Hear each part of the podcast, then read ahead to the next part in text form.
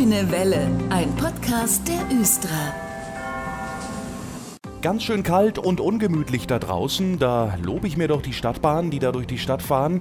Eben mal kurz reinspringen und kurz mal aufwärmen. Das ist eine tolle Idee bei diesen Temperaturen, denn die sind immer gut beheizt. Darüber spreche ich nun mit Steffen Kehler von der Östra.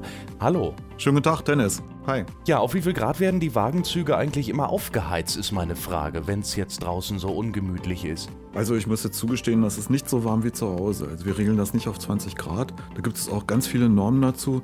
Der Hintergrund ist relativ einfach. Wir haben Nahverkehrsmittel. Die Fahrgäste sind meistens nur so vier bis fünf Stationen in dem Fahrzeug drin und da zieht sich keiner aus. Also alle behalten ihren Mantel an und deshalb sind die geregelt auf 16 bis 18 Grad, alle Fahrzeuge. Das reicht aber auch schon, finde ich. Äh, wie ist das denn, wenn die Bahnen wieder ins Depot fahren abends? Wird da die Heizung ausgestellt oder bleiben die an? Ja, die werden nicht ausgestellt, sondern die werden runtergeregelt. Also wir hatten das früher in den 90er Jahren, dass äh, der Kollege, der abends reingekommen ist, Mitleid mit dem Kollegen hatte, der morgens rausfahren wollte und haben die Heizung einfach angelassen. Die haben so eine Heizleistung, also bei den alten 6000ern, die eine Serie hat 25 Kilowatt Heizleistung und die andere nur 15. Das war einfach schlicht und ergreifend zu viel und wir hatten damals dann Versuche gemacht, auf welche Temperatur sollte man in den Fahrgastraum halten, damit es morgens nicht so kalt sind. Und da sind wir auf ca. 5 Grad gekommen. Hintergrund war, dass bei den Fahrzeugen mit den weniger Heizungen, dass das Ewigkeiten gedauert hat, wenn man man es ausgestellt hat und auch einige Komponenten im Fahrzeug das schlicht und ergreifend nicht vertragen haben. Und je nachdem, mit welchem Bahntyp man unterwegs ist, da gibt es auch Unterschiede, Herr Kehler, nicht? in der Heizausstattung. Ja, es gibt in der Tat, gibt es in den, in den äh, ausgelieferten Serien beim TV6000 gibt es so einen Detailunterschied. Die ganz alten, also mit der Nummer 205 abwärts, die haben nur 5 Heizkörper, die haben nur 15 kW Heizleistung. Die brauchen natürlich morgens ein bisschen länger, bis die, bis die warm sind. Es ist auch wirklich so, dass die äh, bis circa 0 Grad diese 16, 18 Grad halten können und dann, darunter läuft die Heizung einfach volle Pulle, sage ich mal, und dann nimmt auch die Temperatur ab. Es ist aber auch so, dass dann ja auch die Fahrgäste nochmals dicker angezogen sind. Das ist eigentlich nicht das Problem. Herr Kehler, wie viel verbrauchen die Bahnen denn nun, wenn die Heizung an ist? Jetzt mal die Zahlen auf den Tisch.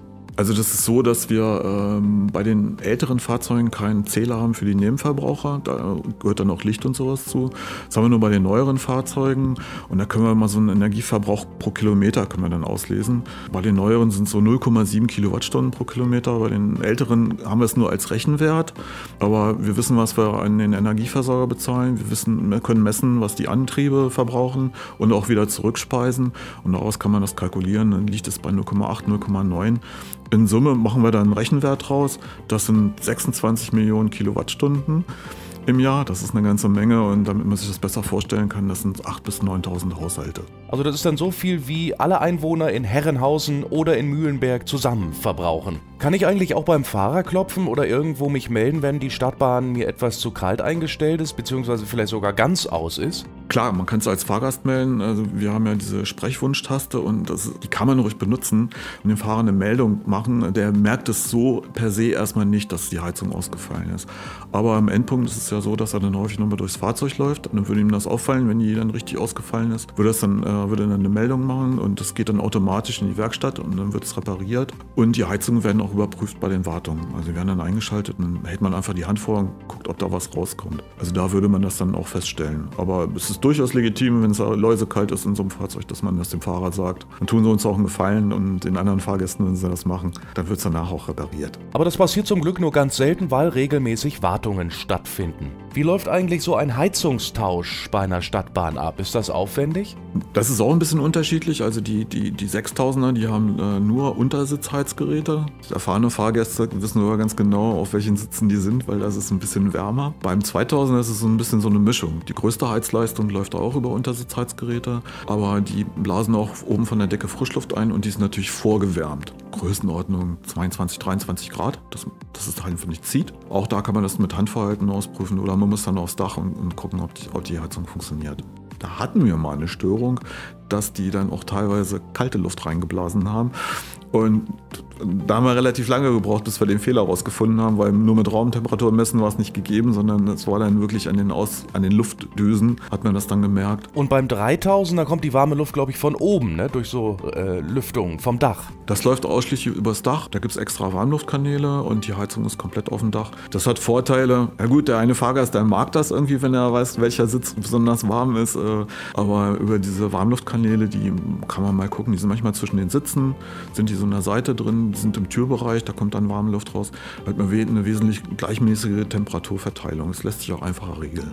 Wieder was gelernt über die Stadtbahnen. Danke, Steffen Kehler, dass Sie uns ein paar warme Gedanken gemacht haben gerade. Alles klar. Tschüss, ne?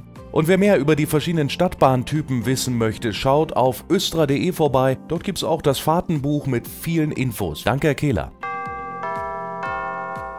In diesem Teil der heutigen Ausgabe sprechen wir über die Elektrobus-Offensive, die mit großen Schritten vorankommt. Frank Arndt, der Bereichsleiter Bus bei der Östra, ist heute bei mir. Hallo. Hallo. Es ist jetzt wieder ein halbes Jahr her nach unserem letzten Gespräch. Herr Arndt, wie sieht's aktuell eigentlich aus? Ja, im letzten halben Jahr haben wir äh, viel Ladeinfrastruktur in Betrieb nehmen können. Wenn man jetzt mal durch Hannover fährt und sich die einzelnen Endpunkte anschaut, so sind Lademasten am Alten Mechner Damm errichtet worden, an der Haltehoffstraße stehen Lademasten und auch an der Peiner Straße sodass wir demnächst auch dort mit äh, Elektrobussen fahren können. Außerdem haben wir noch zwei Solobusse in Betrieb genommen und es wurden auch sieben Gelenkbusse ausgeliefert, die mittlerweile hier auf dem Betriebshof Mittelfeld stehen. Die Elektro-Gelenkbusse, die finde ich auch spannend. Darüber hat uns auch der Vorstand in der vergangenen Ausgabe schon berichtet. Und Vorständin Denise Hein war Feuer und Flamme. Fahren die denn auch so gut? Also die Gelenkbusse ähm, allgemein durch den Nachläufer lassen sich ja fast so ähnlich fahren wie ein Solobus. Also die, die, die Schleppkurven sind äh, weitestgehend weitestgehend identisch. Was ich von den Fahrbediensteten höre, ist, dass sich auch der, der Gelenkbus der Icitaro super fahren lässt. Also auch vom Fahrgefühl her und so weiter und so fort. Das ist echt gut und kommt sehr gut an. Sieht man die E-Gelenkbusse eigentlich schon in der Stadt? Sind die schon unterwegs? Ja, sie sind unterwegs und zwar relativ kurz, also auf sogenannten Kurzläufern. Wir haben ja die Linie 121, äh, die wir jetzt demnächst elektrisch betreiben wollen. Dazu gehört der Endpunkt Altenwegner Damm und Haltenhofstraße. Altenwegner Damm haben wir jetzt schon ausgestattet mit Lademasten, die auch tatsächlich funktionieren. Das heißt, da wird auch entsprechend Leistung übertragen. Und da laden wir auch schon Elektro-Gelenkbusse, die wir dann auch einsetzen, um unsere ersten Erfahrungen zu sammeln hinsichtlich Verbrauch und reicht die Batteriekapazität. Das haben wir natürlich alles durchgerechnet und simuliert. Das wird doch alles funktionieren. Aber Theorie und Praxis äh, unterscheidet sich ja zum Teil so ein bisschen und das werden wir jetzt alles nochmal eruieren, ob das auch alles so funktioniert. Aber in diesem Winter können die schon auf Linie gehen. Ja, also wir gehen davon aus, dass wir im Februar Haltenhofstraße in Betrieb nehmen und dann können wir auf der Linie 121 mehr E-Busse einsetzen. Allerdings wird in nächster Zeit noch der Altenbegner Damm, der Platz, äh, umgebaut. Also von daher können wir denn mit den Bussen da nicht ranfahren. Das wird nochmal ein bisschen Verzögerung geben, aber wir gehen schon davon aus, dass wir dann Mitte des Jahres mit der 121 elektrisch fahren. Herr Arndt, wie läuft so ein Ausbau von Ladepunkten eigentlich ab? Das ist bestimmt nicht ganz einfach, oder? Ja, in der Tat, das ist nicht einfach. Und das geht schon los mit der ersten Planung und mit der Abstimmung mit der Stadt Hannover. Man kann ja natürlich nicht irgendwo so einen Lademast aufbauen. Man muss genau abstimmen, wo so ein Lademast steht. Man muss entsprechende Abstände einhalten. Und dann geht es eben los mit der Planung, wenn man sich auf den Platz geeinigt hat. Dann werden die Fachplaner beauftragt. Dann geht es los mit dem Bauen. Und das dauert alles seine Zeit. Also ich sag mal so von der ersten Überlegung, bis so eine Planung steht, das dauert schon ein halbes bis zu einem Jahr. Und dann muss noch gebaut werden. Also anderthalb Jahre dauert das schon. Und man muss immer bedenken, wir bauen im Bestand. Das heißt, wir bauen nicht auf der grünen Wiese, sondern im Erdreich ist schon einiges da. Ob es eine andere Kabeltrasse ist oder andere Rohre, die da langlaufen. Und das muss man immer alles erst noch untersuchen, äh, bevor man irgendwie anfangen kann zu bauen. Das gleiche ist mit den Elektrobussen. Bis zur ersten Überlegung, ach, ich brauche einen Elektrobus, bin ich auch ungefähr anderthalb Jahre dabei, die ich brauche, damit ich dann tatsächlich auch einen Bus auf dem Hof stehen habe. Also es sind immense Vorlaufzeiten, die wir da brauchen. Für die Linie 121, die jetzt bald elektrisch befahren wird, braucht man zwei Ladepunkte, habe ich gelesen. Merkt man da denn auch betrieblichen Unterschied? Bei den Ringlinien braucht man ja immer nur einen Ladepunkt. Ja, genau. Also es ist ja so, die Ringlinie hat ja quasi einen Endpunkt, weil ich im Ring fahre, klar. Wir haben da auch zwei Lademasten, wo ich mich abwechseln muss. Das heißt, es ist auch von der Betriebsabwicklung eine Herausforderung, dass die Kollegen immer einen freien Ladepunkt erwischen.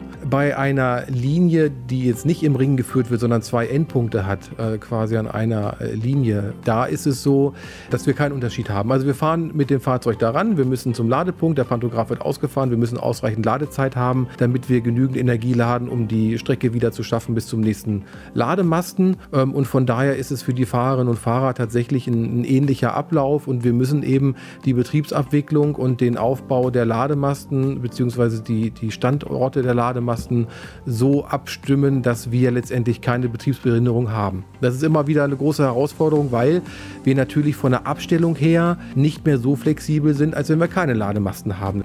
Also ist auch ein Stau, sage ich mal, schon vorweg mit eingeplant. Genau, also es ist alles mit eingeplant. Die Batteriegröße ist so konzipiert, dass wir auch mal einen Endpunkt auslassen können zum Thema Laden. Aber es hat natürlich alles seine Grenzen und wenn wir an die Grenzen kommen, ist aber unsere Betriebsleitstelle so weit aufgegleist, dass wir schon den einen oder anderen Kurs mit reinnehmen können oder mal eine längere Pause einlegen zum Laden. Das sind natürlich auch alles Sachen, die sich in der Praxis erstmal zeigen müssen. Wie ich vorhin schon mal gesagt habe, äh, Theorie lehrt und Praxis beweist. Das, das sehen wir immer wieder. Und dann müssen wir gegebenenfalls nochmal Anpassungen vornehmen. Learning by Doing im laufenden Betrieb. Zum Schluss noch ein Blick auf die ganz nahe Zukunft. Was passiert jetzt als nächstes in der Busflotte äh, der Östra, Herr Arndt? Ja, wir haben jetzt nochmal die Linie 120 äh, mit der E-Bus-Ausrüstung. Und zwar am, am EGI werden Lademasten aufgestellt ähm, und in Ahlem. Das steht jetzt als nächstes an. Die Planungen laufen zurzeit, die, die Pläne sind schon vorhanden und jetzt geht es nochmal in die Feinplanung. Wie bauen wir die Lademasten auf? Wo werden Betriebsgebäude errichtet? Die Busse dafür sind schon bestellt, die werden wir auch entsprechend im nächsten Jahr abnehmen, sodass wir da keine Probleme erwarten. Und äh, was natürlich noch ein riesengroßer Brocken ist, ist die Ladeinfrastruktur auf den Betriebshöfen, weil da werden wir auch unsere Abstellhalle mit äh, Ladehauben ausrüsten, dass wir mit einer 50 kW Unterhaltsladung unsere Busse versorgen, wo wir dann entsprechend eine Vorkonditionierung vornehmen können. Das heißt, wir können die Busse dann auch aufwärmen oder auch kühlen im Sommer und im Winter, dass wir dann möglichst wenig Batteriekapazität verbrauchen für solche Betriebsgeschichten. Sie halten uns auf dem Laufenden. Danke, Frank Arndt. Ja, bitte. Die nächste Ausgabe dieser Sendung gibt es in zwei Wochen wieder. Ich bin Dennis Pumm und freue mich, wenn Sie wieder einschalten. Das war der Grüne Welle Podcast. Fragen und Anregungen an podcast.östra.de. Vielen Dank fürs Zuhören und gute Fahrt.